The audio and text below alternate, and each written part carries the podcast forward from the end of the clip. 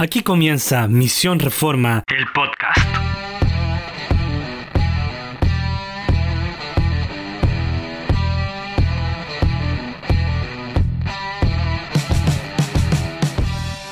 Bien amigos, ¿cómo están? Les doy la bienvenida a este nuevo espacio, Misión Reforma Podcast. Estoy contentísimo, la verdad, de ya poder estar eh, lanzando este primer episodio de este podcast y en específico de este programa, dentro de los que pretendemos tener, que es Teología de Bolsillo. Que básicamente lo que queremos hacer acá es poder hablar un poco más acerca de nuestra fe, hablar un poco más acerca de, de eso que es la teología, que es tan importante en realidad para nuestra vida como cristianos, pero que muchas veces parece ser algo vacío, algo seco, sin mucha relevancia, que, requiere, bueno, dar tu estudio, qué sé yo, y que a veces parece un poco latero. Pero vamos a intentar traer eso hasta acá, cosa de que podamos entre todos eh, seguir creciendo en el conocimiento de, nuestro Dios, de la palabra eh, de Él, y, poder también seguir edificándonos en ese sentido. Así que me presento yo, mi nombre es Cristóbal, soy miembro de la Iglesia Presbiteriana de Concepción, pertenezco al grupo de jóvenes de la Iglesia en Misión Reforma. Gracias a este grupo es posible también este, este podcast.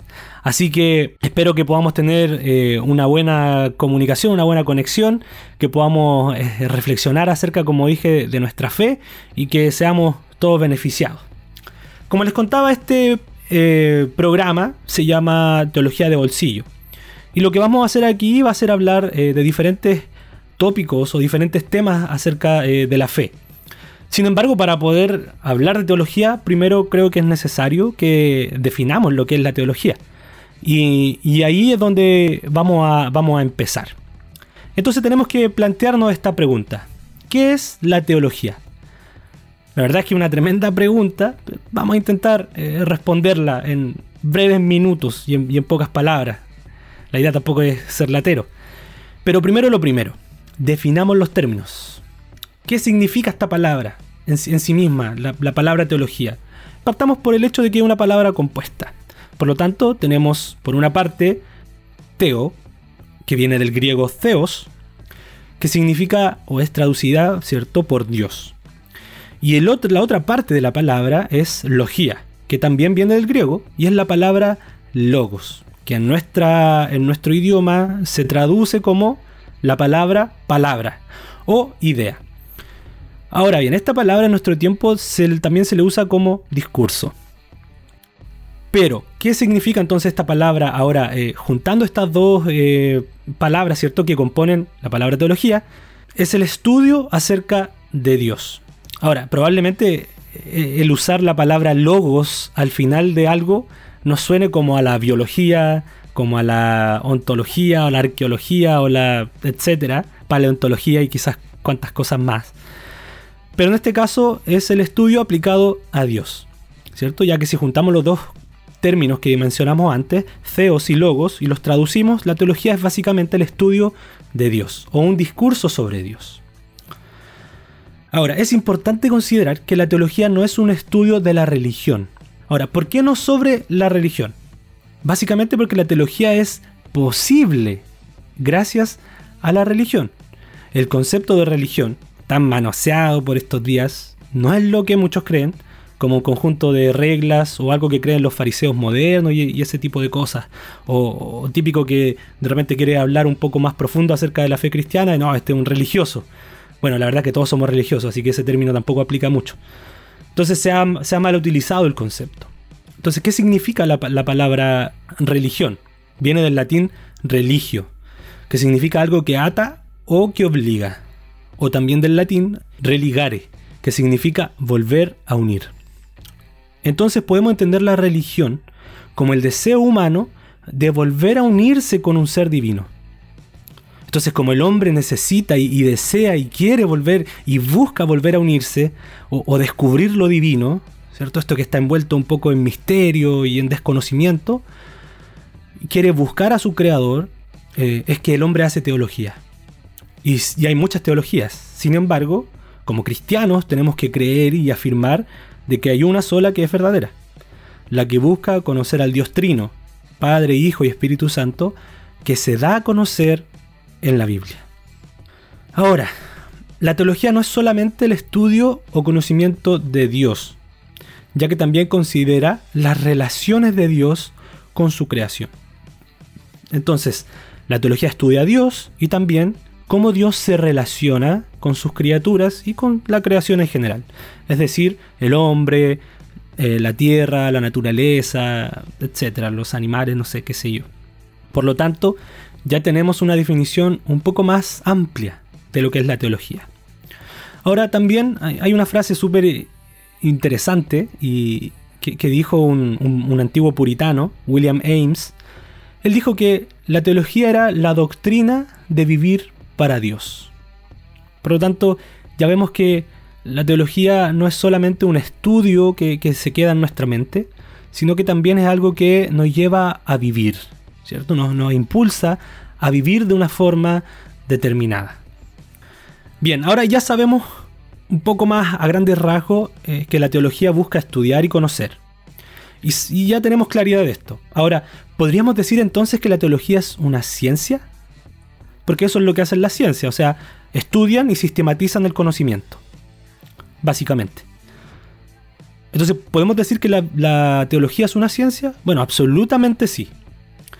Toda área de estudio tiene un método, tiene fuentes a las que se acuden para conocer, para estudiar, y cosas que deben ser consideradas para el estudio. En el caso de la teología debemos tener en consideración de que es posible solamente, en primer lugar, porque Dios se ha dado a conocer. Tenemos que, como cristianos, creemos que Dios se ha revelado, ¿cierto? Él mismo que estaba oculto a nosotros, porque es trascendente, es, escapa de nuestra razón y de nuestra realidad, va más allá de lo que nosotros podemos solamente ver aquí en la tierra. Por lo tanto, no era alcanzable a nosotros, sino que Él se ha dado a conocer. Él ha quitado el velo, por así decirlo, y se ha mostrado a nosotros. Y que Dios se haya mostrado a nosotros, que Dios se haya dado a conocer, es lo que hace posible la teología. Ahora, si Dios se ha revelado, nos queda hacernos la pregunta, eh, entonces, ¿dónde lo ha hecho? ¿O cómo lo ha hecho? Bueno, como cristianos, ¿cierto? Afirmamos que Dios se ha revelado principalmente en la Biblia que es un documento escrito, que es la fuente principal del estudio de Dios. O sea, es el primer lugar donde acude alguien que quiere conocer realmente y verdaderamente a Dios. Porque aquí es donde Dios se nos da a conocer. Aunque también consideramos la creación como un lugar donde Dios se revela, como un lugar donde Dios ha dejado impresas sus huellas. Por lo tanto, podemos ver algo de, esta divinidad. ¿Y por qué digo de esta divinidad y no de Dios, del Dios trino, del Dios de los cristianos? Porque en Dios a través de la creación no se da a conocer, por ejemplo, como un Dios salvador, como un Dios amoroso, justo y santo, sino solo como creador. Y aquí podríamos citar, por ejemplo, Romanos 1.20, que dice que las cosas invisibles de Él, hablando de Dios, su eterno poder y deidad, etc., se hacen eh, visibles, se hacen manifiestas a través de las cosas creadas. O también el Salmo 19, que dice que los cielos cuentan la gloria de Dios y el firmamento anuncia la obra de sus manos. Entonces ya podemos ver de que Dios se revela en su palabra, pero también ha dejado un registro, ha dejado eh, cierta revelación de él mismo, cierta, algunas de sus huellas en la creación.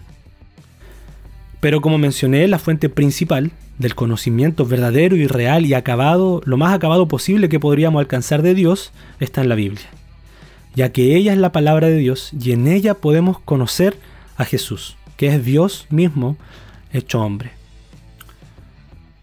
Entonces es importante también mencionar de que Dios sí se ha revelado en su palabra, pero Él no ha revelado todo de sí mismo porque eso sería eh, imposible, porque es un Dios infinito.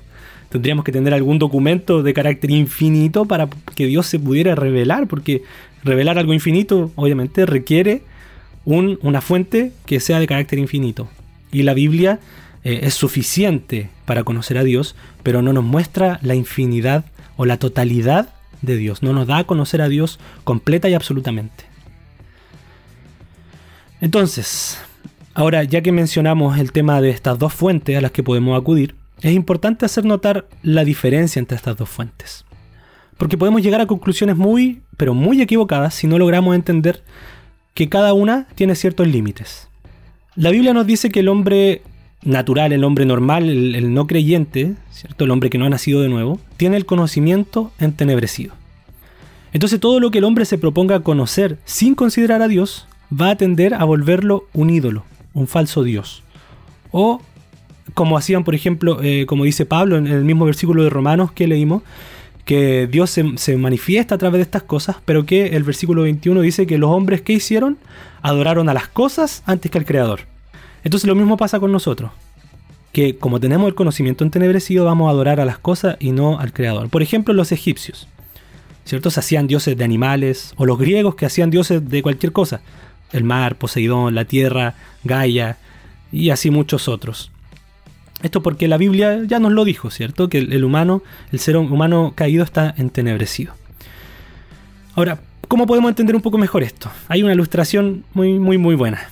Pongámonos en los zapatos de un típico hombre de las cavernas, con su barba espantosa, su ropa de pieles y esas cosas usuales de los hombres de las cavernas que todos sabemos. Un día este hombre comenzó a observar las cosas que lo rodeaban fuera de su cueva y de repente comienza a observar la realidad y ve una luz y se da cuenta de que hay una luz que aparece por la mañana y, que luego desaparece cuando todo se empieza a oscurecer. Y todos los días esto se va repitiendo. Hasta que un día despierta, sale de su cueva, o lo que sea que haya construido para vivir, y ve que hay una planta que comienza a crecer.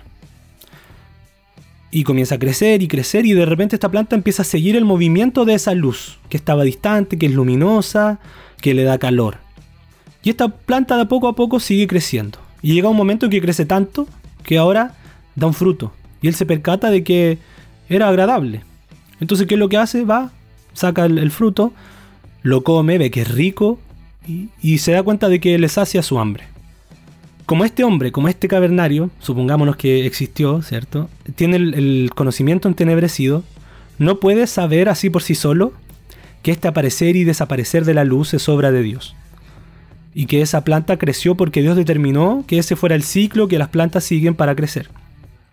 Por lo tanto, como no lo puede saber solo a través de la observación, comienza a hacer de estas cosas, del sol, de la planta y del fruto, un Dios. Y comienza a poner en ellos lo que debiese estar dándole a Dios. Gratitud o asombro, qué sé yo, lo que haya sido que, generó en él, supongamos que existió, este hombre de las cavernas. Entonces, ¿qué necesita este hombre? Este hombre necesita de Dios y su palabra para saber cuál es la realidad verdadera detrás de estas cosas, detrás de esta luz, detrás de esta planta que daba el fruto y lo que era bueno y que le era bueno para comer. Entonces, lo que la revelación de Dios o lo que la creación puede hacer es solamente mostrarnos que hay un creador, ¿cierto? Pero el hombre natural lo que hace siempre es poner en la creación a su Dios. Y eso lo podemos ver en muchas culturas y civilizaciones. Aún hoy en día que parecieran esas religiones haber ya desaparecido, el hombre ha hecho un Dios de sí mismo. Y eso es lo que llamamos humanismo, es poner al hombre en el centro como medida de todas las cosas. Entonces, ¿qué necesitamos nosotros para entender todas las cosas y para dar adoración a Dios por todo lo que Él ha hecho y entender cómo funcionan realmente las cosas?